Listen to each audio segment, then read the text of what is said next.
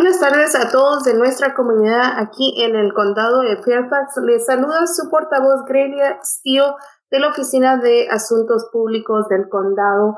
Aquí trayéndoles otra charla comunitaria con el doctor René Nájera del Departamento de Salud. Aquí nos, uh, nos hablará de la importancia de vacunarlos a nuestros niños Ah, para que estén preparados eh, por, eh, por motivos de cualquier enfermedad infantil que pueda ocurrir. Doctor Nájera, muchísimas gracias por estar con nosotros y por compartir el tiempo con, con, ah, con toda nuestra comunidad. Eh, para hacerles recordar de que esta, esta charla está siendo grabada en vivo y tiene la oportunidad de hacer su pregunta al doctor ahora que está con nosotros y también después de que hagamos la graduación. Eh, siempre estamos monitoreando los comentarios para darle las respuestas. Muchísimas gracias a doctor Nájera por estar con nosotros y eh, por siempre estar informándonos.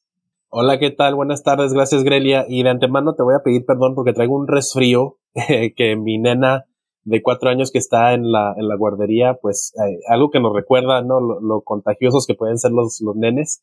Eh, me dio un resfrío, eh, bueno, le dio un resfrío a toda la casa y ahorita ando un poquito resfriado, pero aquí muy feliz de compartir contigo esta información muy importante sobre las otras infecciones que pueden, que pueden ocurrir con los niños, pero que son prevenibles por medio de la vacunación. Perfecto, no se preocupe que también en casa estamos un poco nosotros resfriados. Eh, mi niño también trajo de, la guardería algo eh, que, que, siempre pasa, ¿no? Eh, ahora, una de las de, de los de los temas que hemos estado cubriendo durante los dos años es ha sido la pandemia y quisiera empezar de eh, recalcar un poquito los servicios que nos proveen el Departamento de Salud cuando no estamos en una emergencia o en una pandemia. ¿Cuáles son los servicios rutinarios que nos pueden ofrecer? Mira, el Departamento de Salud no es, no es un edificio así eh, sin gente. Somos todo un grupo de, profesionales, de gente de diferentes tipos de, de especialidades médicas y no médicas, eh, estudios epidemiológicos, etcétera. Y, los servicios que, que, le damos a la población son eh, de prevención de, de salud, eh, prevención de enfermedad, por decir así, eh, clínicas, donde puede ir la gente que tiene eh, bajos recursos o no recursos, o gente con recursos también pueden ir a las clínicas a atenderse eh, en diferentes cosas. una de las clínicas que ofrecemos también es para las vacunas, para los niños, para que estén al tanto con sus vacunas antes de entrar a la escuela. También, pues, tenemos vigilancia epidemiológica donde vigilamos las enfermedades, nos aseguramos de que no se, no se salgan de control. Y si se llegan a salir de control, pues también hacemos las investigaciones de los brotes epidémicos. Entonces, es un, es un sinnúmero de, de trabajo con muchísima gente muy dedicada, eh, servidores públicos que estamos al servicio del, del, público. Y es importante recalcar, recalcar que eh, sus servicios no solamente están en un edificio, sino que eh, ustedes eh, suelen ir a toda la comunidad también eh, con los servicios de inmunización que, que prueben las vacunas infantiles a, nuestra comunidad, especialmente al principio del año escolar o ah, también ahora durante el COVID lo, están ofreciendo. Háblenos un poquito de eso. ¿Cuáles son las facilidades que dan a los padres para que sus niños siempre estén protegidos con estas vacunas infantiles que sabemos que son primordiales. Mira, eh, tenemos una serie de clínicas durante el año, pero las concentramos mucho antes del año escolar porque sabemos que pues es cuando los padres de familia eh, tienden a, apurarse a vacunar a los niños en todas las vacunas que son requeridas por el, por el Departamento de Educación aquí en Virginia. Eh, las clínicas son alrededor del año, pueden contactarse con nosotros y hacer citas para, para esas clínicas de inmunización como dices, las tenemos en diferentes partes del condado, eh, son diferentes edificios o diferentes oficinas, pero también hay, algunas veces hay eh, clínicas eh, móviles que van a los lugares donde está la gente con más necesidad. Entonces, pueden eh, hacer la cita, informarse sobre qué vacunas necesitan y cualquier otra cosa también, cualquier otro tema de salud. Esto no es solamente de ir a, recibir las vacunas y ya se acabó. Los padres también pueden hacernos preguntas sobre otros temas de salud de la familia, de los niños, otras eh, cosas que pues eh, preocupan a los padres, ¿no? A veces que llegan los padres a, vacunar al niño, pero también nos hablan sobre alguna deficiencia en aprendizaje, algún otro problema médico que el niño esté demostrando, problemas de visión, de, de, de oído, cosas así y pues les podemos dar asesoría y podemos darles, eh, comenzar el cuidado para, para atender esas otras necesidades también. Ahora estamos viendo en la pantalla de que es importante vacunarlos a nuestros niños. Eh, ¿De qué edad empezamos eh, a vacunar en el condado y contra qué enfermedades graves? La primera vacuna recomendada es justo al nacer, es la hepatitis B. Eh, la hepatitis B es una enfermedad infecciosa muy infecciosa que afecta el hígado. Entonces esta vacuna se, usualmente se, se da al nacer el bebé, eh, es, es recomendada que se dé en cuanto, en cuanto se pueda porque así se previene la hepatitis B ya de por vida. Eh, esta enfermedad, como te digo, es muy infecciosa y causa daños severos al, al, hígado. Luego ya vienen las otras enfermedades que conocemos que le pasan mucho a los niños en países donde no tienen la, el privilegio de tener vacunas, como el, el sarampión, el rotavirus, eh, la tosferina, eh, la enfermedad del neumococo que causa pulmonía y causa, también meningitis, la meningitis bacterial de otras cosas también, etcétera. Entonces hay todo un, lo que le llamamos un calendario de vacunación que, que tienen los centros de prevención de las epidemias, el CDC en inglés CDC, eh, tienen todo un calendario disponible donde se ven cuándo se deben dar estas vacunas y pues también las tenemos en las, en las clínicas, ¿no? Si llaman y nos, nos dicen, oye, mi niño tiene tres años de edad, ¿qué vacunas necesita, necesita tener ya y qué vacunas necesita tener más adelante? O llaman y dicen, mi niño va a entrar al primer año de escuela, ¿qué vacunas necesito? ¿Qué documentación necesito? Pues ahí les podemos dar esa asesoría de qué vacunas. Pero sí, fíjate, ya desde el principio eh, del, día de, nacimiento se da esta vacuna porque es muy eh, segura, es, es muy efectiva y previene una enfermedad terrible que, que esperamos que los niños nunca sufran, que es la hepatitis. Ahora, eh, empezando con eh, empezando con las necesidades de los padres, aparte de las vacunas. Usted nos menciona que si es que hay otra atención médica que los niños necesitan, eh, estamos para eso también. Eh, ¿Hay algún costo que los padres tienen que cubrir para poder gozar de estos servicios? la gran mayoría de las vacunas son gratis porque hay un programa que se llama Vaccines for Children, vacunaciones para los niños, que está subsidiada esas vacunas para los niños. Hay algunos otros servicios que se dan en cuanto a los, los medios que tengan los padres. Si son de bajos recursos, pues cuesta menos y a veces no cuesta nada. Eh, y estos son otras cosas. Y luego de ahí, pues, se puede necesitar la atención de, atención médica avanzada, ¿no? Un especialista y cosas así. Entonces ahí ya, pues, entramos en temas de, de necesitar eh, algún seguro médico o, o, o, pagar aún más. Pero eh, aquí en el condado, el, el condado, los servicios del condado son de, de bajos, bajos costos para gente de bajos recursos se hace según los, los medios que puedan, que puedan eh, pagar los, padres. Pero las vacunas, eh, la gran mayoría son gratis eh, porque están bajo este programa federal. Ahora, eh, no, nos comenta que también al ingresar al, a la escuela o al, al colegio, tienen que tener sus vacunas. ¿Cuál es la, el mejor consejo para un padre que ha perdido la, la libreta de vacunas? Y, o tal vez lo tiene, pero es de otro país? Mira, el mejor consejo es contactar a la, contactar a la clínica o a su pediatra y tener esa conversación. Aquí en Estados Unidos muchos de los pediatras tienen una copia de esas vacunas que se administraron y se administraron vacunas en el hospital aquí en Estados Unidos. El hospital también puede tener, puede tener las copias de esas vacunas, de esa documentación. Mm, sabemos que muchos, eh, muchas personas que vienen de otros países, yo incluido, eh, batallamos para traernos nuestros récords de vacunación de esos otros países y, y pues desafortunadamente tuvimos que tomar otra, otra ronda de vacunas, eh, eh pero no, no, no pasa nada si ese es el, si ese es el caso. La mayoría de la gente las tolera otra vez eh, muy bien, pero hay que, hay que tener esa conversación con un pediatra o con alguien en las clínicas de qué hacemos si, si se perdió esa libreta de vacunación eh, tal vez exista por ahí alguno, algún récord y, se puede hacer o se hace otra vez otra ronda de vacunación. Esos son, son, los casos extremos. No, no sucede con todo el mundo de que se tiene que hacer otro, otra ronda de vacunación. Solamente las, las vacunas eh, que, que pues no se tiene ningún tipo de documentación. ¿Y qué, cuáles son los efectos si una mayoría de la población no está vacunada? Eh, ahorita estamos viendo los efectos que ha causado la, la enfermedad de, o la, eh, perdón, el virus de eh, coronavirus en nuestra comunidad.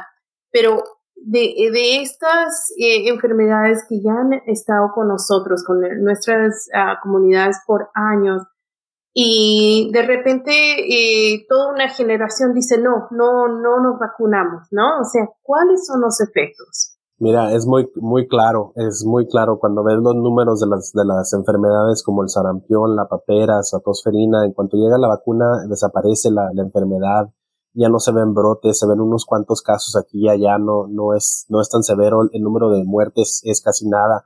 Eh, por ejemplo, eh, la difteria, que es una enfermedad bacterial que te, te, eh, te previene respirar, te ahoga. Había en 1921, hace 100 años, 200 eh, mil casos al año con miles de muertes de niños, niños muy pequeños eh, los afecta severamente. Llega la vacuna en 1926 y, y en los últimos 20, 30 años solo se han visto dos o tres casos aquí en Estados Unidos, la gran mayoría de ellos eh, niños que viajaron o vienen de otros países y no traen la protección de la vacuna. Entonces, eh, la, la consecuencia de no vacunarse puede ser muy severa, puede costar vidas porque la inmunidad colectiva, la inmunidad comunitaria, pues eh, baja al no vacunarse la gente y de ahí al bajar esa inmunidad colectiva incrementa el riesgo de estas enfermedades y, pues como tú dices, algunas enfermedades no se han visto y no se han visto precisamente por las vacunas. En cuanto baja el nivel de inmunidad colectiva, eh, comienzan a verse otra vez. Lo vimos hace dos años, justo antes de la pandemia, con, con el sarampión, el measles que le dicen en inglés eh, la gente comenzó a dejar de vacunarse contra, con la vacuna que le llamamos triple, triple viral o MMR en inglés y regresó el sarampión que es muy infeccioso y muy peligroso, regresó en una manera terrible aquí en Estados Unidos, casi le quitan el certificado de eliminación del, del, del sarampión a los Estados Unidos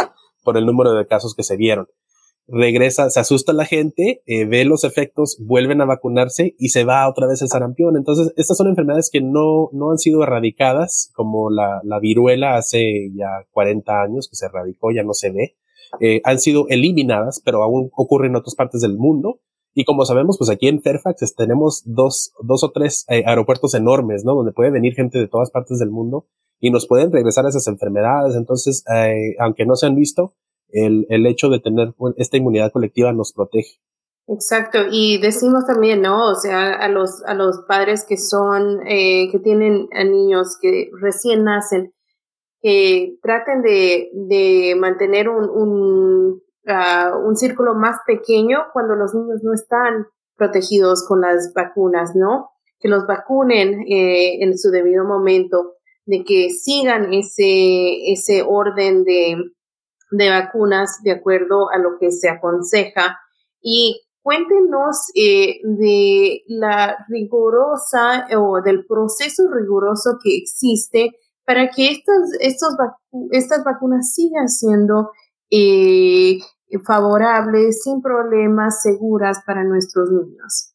Mira, las vacunas, eh, la mayoría de las vacunas no son nuevas, tienen ya décadas de, darse a miles de millones de personas en, todo el mundo y con mucha seguridad. Claro, como todas las medicinas, eh, como muchas cosas que consideramos seguras, puede haber uno o dos casos de gente que tiene una reacción alérgica y no puede recibir esa vacuna. Ah, entonces, precisamente por esas personas es porque, por la que el resto de nosotros tenemos que vacunarnos para protegerlos a ellos. Como tú dices, cuando nace un bebé, le damos la vacuna de la hepatitis B al nacer, pero las otras vacunas no llegan hasta los dos, los dos meses de edad, entonces son dos meses que no tienen protección y necesitan que nosotros estemos protegidos para protegerlos a ellos. Eh, la, las vacunas son investigadas por diferentes grupos. El primer grupo son los académicos, las universidades, la, gente que ve la evidencia de que la vacuna funciona y que es segura y se cerciora de que ese es el, caso. Luego el gobierno, gobierno no, no solo federal, sino también estatal y local. Nosotros eh, vemos los, los reportes de efectos secundarios de las vacunas e investigamos si hay algún e, efecto severo para así pues dar la alarma, ¿no? De que algo está sucediendo y, tenemos que proteger a la gente de, de, alguna reacción adversa por las vacunas. Y luego también eh, los, los, las compañías que hacen las vacunas, ellos mismos también eh, se vigilan entre ellos, porque pues eh, al, al, final del, del, del, día son, es una competencia entre ellos y quieren cerciorarse de que el, el, producto del competidor sea seguro y de no ser así, pues el producto de ellos se puede, puede tomar el, el, el mercado, ¿no? Entonces son, diferentes niveles de investigación, de cerciorarnos de que sean seguras y de cuidar el, la salud eh, mediante estas vacunas. Si las vacunas no son seguras eh, y, no se pueden dar, eh, hay un problema enorme y, tendríamos muchísimos niños eh, que son nuestro, nuestro tesoro, ¿no? Es lo, que más adoramos, eh, serían, pues estarían en muy alto riesgo de enfermarse y de, y de, de morir. Entonces, hay, hay mucha seguridad en cuanto a las vacunas. Entonces se nota de que es eh, todo un esfuerzo de diferentes equipos, de diferentes eh, también secciones de, de, una comunidad, ya sea eh, la parte privada, eh, nuestros representantes de gobierno, como, como usted, su, todo su equipo. Y también tenemos el alcance comunitario, ¿no? De, de estas personas profesionales que tenemos en el Departamento de Salud que van a la comunidad a hacer las charlas para para presentar información y cómo nos podemos contactar, cómo una persona dice, bueno, yo tengo un grupo de mamás que tal vez no estamos seguros de las vacunas, ¿cómo nos, eh, cercioramos con información cierta? Mira, eh, en este día de, en estos días que tenemos de información eh, por todos lados, ¿no? Con los medios sociales, Facebook, Twitter, eh, WhatsApp, hay muchísima información que no es verdadera, que no sé por qué la gente lo hace, pero distribuyen información falsa, entonces es muy difícil saber qué es, qué es lo verdadero y qué es, lo falso. Si hay dudas, alguna, algún tipo de duda, pues consultar con un experto, con un médico, una enfermera, alguien que, sepa de estas cosas. Y, y si aún, si aún, continúan las dudas, pues contactarnos también aquí en el Departamento de Salud. Eh, no, no nos cuesta a nosotros nada, no nos interrumpen eh, es parte de nuestro trabajo informar a la población y, mantenernos a todos seguros. Entonces, si, nos contactan y quieren una charla, podemos salir a, la comunidad y dar una charla, platicar eh, como padre, no, no solo como epidemiólogo, pero yo platico con la gente como padre sobre mis experiencias con las vacunas conmigo, las vacunas con mi niña eh, porque es, es algo muy importante no solo para, no solo en mi trabajo en salud, salud pública, pero en la, cuidar la salud de mi nena también, al tener a todos sus amiguitos vacunados. Entonces, eh, pues contáctenos y contact, hablen con los expertos. No se vayan con todo lo que ven en las, las redes sociales, eh, no todo es, no todo es verdad en el internet y ese es uno de los problemas que pues estamos tratando también de, de poner nuestra, nuestra propia información en, lo, las redes sociales, pero a veces es difícil y, y yo creo que aún en esta era de alta tecnología donde estamos aquí conectados remotamente, eh, sentarnos y platicar cara a cara, pues eh, claro, con, con, con, máscara, con todo tipo de precauciones entre la pandemia, eh, pero sentarnos a platicar cara a cara es, es lo más efectivo. Exacto, y creo que es importante recalcar que las información, la información que a veces vemos de, de nuestros países incluso, ¿no? Que nos dicen uh, información a veces no, no verídica, um, y, y que a, a, veces nos agarramos de eso, ¿no? Hacemos nuestra decisión en base de eso y, y no, no es así. La, especialmente estos últimos dos años nos, nos dimos cuenta de que es mejor conectarnos con nuestros grupos comunitarios que son capacitados, que tienen información en basado a, eh, a la ciencia. Y estamos viendo ahorita en la pantalla un recordatorio para los padres de que eh, todavía no están seguros o no han, no han decidido vacunarlos a sus niños contra el COVID-19. Siempre hay la, la, amplia oportunidad para que reciban la vacuna eh, y también para que, uh, y ansiosamente estamos buscando o estamos esperando que nuestros niños eh, menores de tres años, o perdón, menores de cinco años reciban la vacuna Doctor, en una otra oportunidad nos comentó de que su niña participó de, de los trials de, de Pfizer para los niños menores. Eh, ¿Cómo ella se siente? Cuéntenos un poquito de cómo está. Sí, mira, ella tiene cuatro años y participó en los ensayos clínicos de la vacuna contra el, el COVID-19 de la, de la compañía Pfizer. La vacuna eh, se la dimos el, ¿qué fue? En diciembre del año pasado. Eh, ya hace algunos meses se la, dimos y pues eh, la, primera vacuna no sintió nada, eh, recibió su, chocolate y estuvo muy feliz, muy alegre. Eh, ella, ella dio su consentimiento porque ella comprende a esa edad, a los cuatro años de edad, comprende los beneficios de, esta vacuna y, y, platicamos con ella un poquito en su lenguaje de, de, de, qué son los gérmenes, de qué son los virus y la enfermedad que se puede prevenir por medio de las vacunas. Ella se acordaba que había recibido otras vacunas, que, que ya había recibido las vacunas contra, el sarampión, etcétera. Entonces ella dijo, sí, dame la vacuna. Lloró un poquito al darle la inyección, pero no le, no le dolió ya después de eso. La segunda dosis sí fue un poquito, fue un poquito como todos nosotros eh, hemos eh, percibido que la segunda dosis es un poquito más fuerte. No le dio fiebre, pero sí se sintió cansada, sí le dolió un poquito más el brazo durante el día, pero ya al siguiente día estuvo, estuvo normal. Y pues eh, hasta ahorita, gracias a Dios, no le ha dado el, COVID-19. Ella ha seguido yendo a la guardería con, con, muchísimos niños. No sé si los otros niños estén en ensayos o no, la, la gran mayoría de ellos probablemente no. Eh, ya les quitaron la máscara, el requerimiento de máscaras y ella sigue con su mascarita porque pues ya se acostumbró y siente ella que está protegida eh, al tener la máscara. Entonces, eh, con la vacuna, la combinación de la vacuna, la máscara y el entendimiento que ella tiene de lavarse bien las manos antes de comer, después de ir al baño, pues es una nena saludable, aunque de vez en cuando nos trae estos resfríos, eh, que ya me hice dos exámenes y son negativos eh, del COVID. Eh, el COVID, pues no, no ha pegado. No, no sabemos si es exactamente la vacuna, si es porque los niños a su edad no presentan síntomas del COVID, ¿verdad? Pero sí le hemos estado haciendo, haciendo exámenes cuando trae estos resfríos. El, participar en los ensayos clínicos es, una decisión muy, muy personal. Eh, yo recomiendo que participemos porque es como nos damos cuenta de si funcionan estas vacunas o no. En, en, su momento todas estas vacunas que tenemos contra otras enfermedades muy severas, pues todas tuvieron que pasar por un ensayo clínico. Así se está haciendo con la del COVID-19 también. No se están haciendo ningún tipo de, recortes a la seguridad de estas vacunas. Y pues yo como profesional en salud pública, eh, si voy a decirle a otro padre que, que tomen el, el, la decisión de dar la vacuna, pues tengo que poner a mi niña también ahí y con el consentimiento de ella, claro, si ella me hubiera dicho no, tengo miedo, no quiero y, hubiera sido eh, que no aprueba, pues no, no lo hago. Pero eh, hablando con ella y haciéndole entender, sí, sí, lo, sí, pues lo entendió a su edad, a su pequeña edad. Y, y, es algo que recomiendo a los padres que platiquen con, con sus médicos sobre eh, no, solo, no solo las vacunas que están recomendadas o requeridas para ir a la escuela, pero hay algunas otras vacunas para gente que viaja. Eh, si viaja uno a Colombia, por ejemplo, necesita estar vacunado contra la, la fiebre amarilla. Eh, ahora en África se requiere la vacuna contra la malaria. Entonces hay, diferentes cosas que si van a viajar, sobre todo pues somos una comunidad de, emigrantes, inmigrantes y emigrantes. Eh, hay que checar también eso eh, sobre las vacunas requeridas para, para viajar. Exacto, y aquí acabo de encontrar la foto donde mi niño, si lo pueden ver, tiene cinco años o tiene seis años y también recibió la vacuna contra el COVID-19 y él a su pequeña edad eh, eh, animó a sus, a sus compañeritos para que eh, ya estén más protegidos, disfruten más el compartir juntos y, bueno, ya, ya salgamos un poco más y más de, de la pandemia. Y como usted lo dice, ¿no?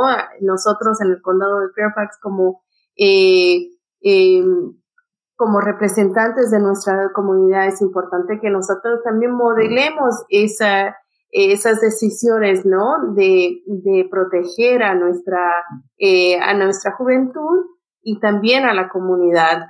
Y es algo que se hace muy, muy fácil, ¿no? Es, un, es una vacuna, es una inyección y, y ya, o la segunda, la segunda dosis y ya. Eh, no es algo que se requiere trabajo. Te, te, digo porque también tenemos otros temas de salud que son muy importantes, ¿no? La diabetes, el sobrepeso, y yo estoy pasadito de peso, entonces lo comprendo de que hay que modelar y eso es un, algo que es un poco más difícil. No es tan fácil como darme una vacuna, ya quisiera yo que una vacuna me bajara el peso, pero eh, la vacuna es, es, son muy seguras, es, es fácil de hacerse, bajo costo o cero costo, solo hay que hacer la cita, hay que contactarnos para hacer la cita y protegen a los niños de un sinnúmero de enfermedades que son muy serias que yo eh, tengo ya tiempo que no las veo porque en mi trabajo pues sí, sí veo algunas de esas enfermedades, pero hay muchos médicos que ya no las ven, eh, gracias a Dios ya no se ven estas muertes, sobre todo en, lugares como Estados Unidos, pero sí en otros países, y tenemos el, privilegio y la bendición ¿no? de, vivir en un lugar donde se pueden dar estas vacunas y olvidarnos de, de eso. Eh, una vacuna, pum, se dio la vacuna y se acabó, ya no hay que preocuparnos del polio, de la tosferina, de las paperas, del, del sarampión, etcétera.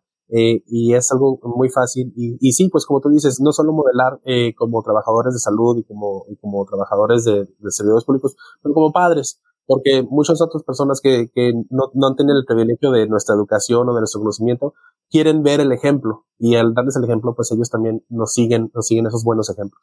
Exacto. Y Ya vamos por los, el tercer año de la pandemia que eh, eh, estamos exactos, eh, o, perdón, cansados. estamos, bueno, ya viendo que, que estamos entrando a la normalidad, ¿no?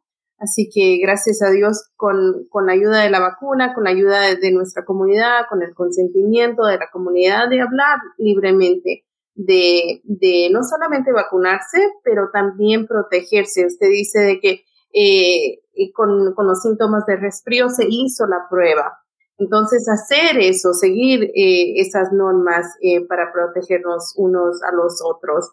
Eh, no tenemos preguntas de, nuestra audiencia hoy día, pero si es que se acuerdan de alguna pregunta y quieren saber eh, información de algún servicio, por favor, eh, háganos eh, saber y nosotros siempre estamos eh, respondiendo.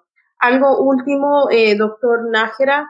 Sí, mira, te voy a dar una, una, anécdota aunque las anécdotas no son, no son datos, eh, eh, una anécdota, cuando yo estaba estudiando epidemiología, trabajaba en un departamento de salud estatal de un área metropolitana muy grande. Nos llegó un caso de lo que se llama eh, rubela congenital. Eh, la rubela es una enfermedad así como la, como el sarampión, pero un poco más severa. Y le había dado a un recién nacido. Le dio al recién nacido, ¿por qué? Porque la mamá no estaba vacunada eh, la mamá cuando se embarazó no se hizo la atención, eh, la atención prenatal que, que, debió hacerse, aunque vivía en, un, en, un, en, Estados Unidos, en un país donde estos servicios están disponibles. No se vacunó, eh, viajó a África en un, a, a, con su iglesia en un viaje de misionera y se infectó allá con, con la rubela. Eh, regresó infectada, se recuperó, pero para ese nivel, el, el, para ese tanto ya el, bebé había sido afectado con la rubela, nació con unas deformaciones severas, eh, muchos problemas y desafortunadamente murió algunas semanas después de haber nacido. Eh, las vacunas eh, son esenciales porque ella de haber sido vacunada al ser niña eh, hubiera prevenido, eh, haber, hubiera estado inmune contra esa enfermedad. De haberse vacunado al, al darse cuenta de que estaba embarazada, eh, hubiera protegido al bebé de esta enfermedad también se ven uno o dos casos de este tipo de enfermedades en Estados Unidos al año y la gran mayoría de ellos, si no es que todos, son de gente que no se vacuna, viaja a otro país y se infecta y regresan.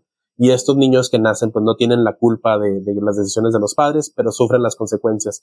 Igualmente, nuestros niños, si, si tomamos nosotros la decisión como padres de no vacunarnos, los que sufren las consecuencias son los niños, no nosotros. Entonces ahí hay que ponernos en ese, en esa mentalidad de que lo hacemos por la salud de los niños, por la salud de nuestro futuro y de nuestros tesoros. Entonces, eh, yo como padre, no como epidemiólogo, no como doctor en salud pública, les pido a los otros padres que, que eh, chequeen, que estén al tanto con todas sus vacunaciones para mandar a los niños a la escuela, que nos contacten si no están eh, seguros de, que estén al día. Si quieren ponerse al día con las vacunas, contáctenos o vayan con su pediatra. Eh, tener todas las vacunas al día ahora que ya están regresando a clases presenciales, sobre todo, y estas, estas enfermedades no se han ido del resto del mundo, pueden llegar aquí en cualquier momento y hay que estar preparados con esa, esa inmunidad comunitaria y se lo pido como padre para proteger no solo a sus niños, pero también a mi nena. Muy buen consejo, doctor, porque es, es una responsabilidad de todos, ¿no? Protegernos eh, a sí mismos, pero más que todo proteger las próximas generaciones. Eh, muchísimas gracias por estar con nosotros, por, por toda su información y su atención y por ser ese ejemplo en nuestra comunidad. Eh, les agradecemos mucho a todos eh, los que están sintonizando y también les recordamos de que compartan esta información porque más compartimos, más nos informamos y más seguros estamos. Muchísimas gracias a todos. Hasta una próxima vez. Hasta luego. Gracias.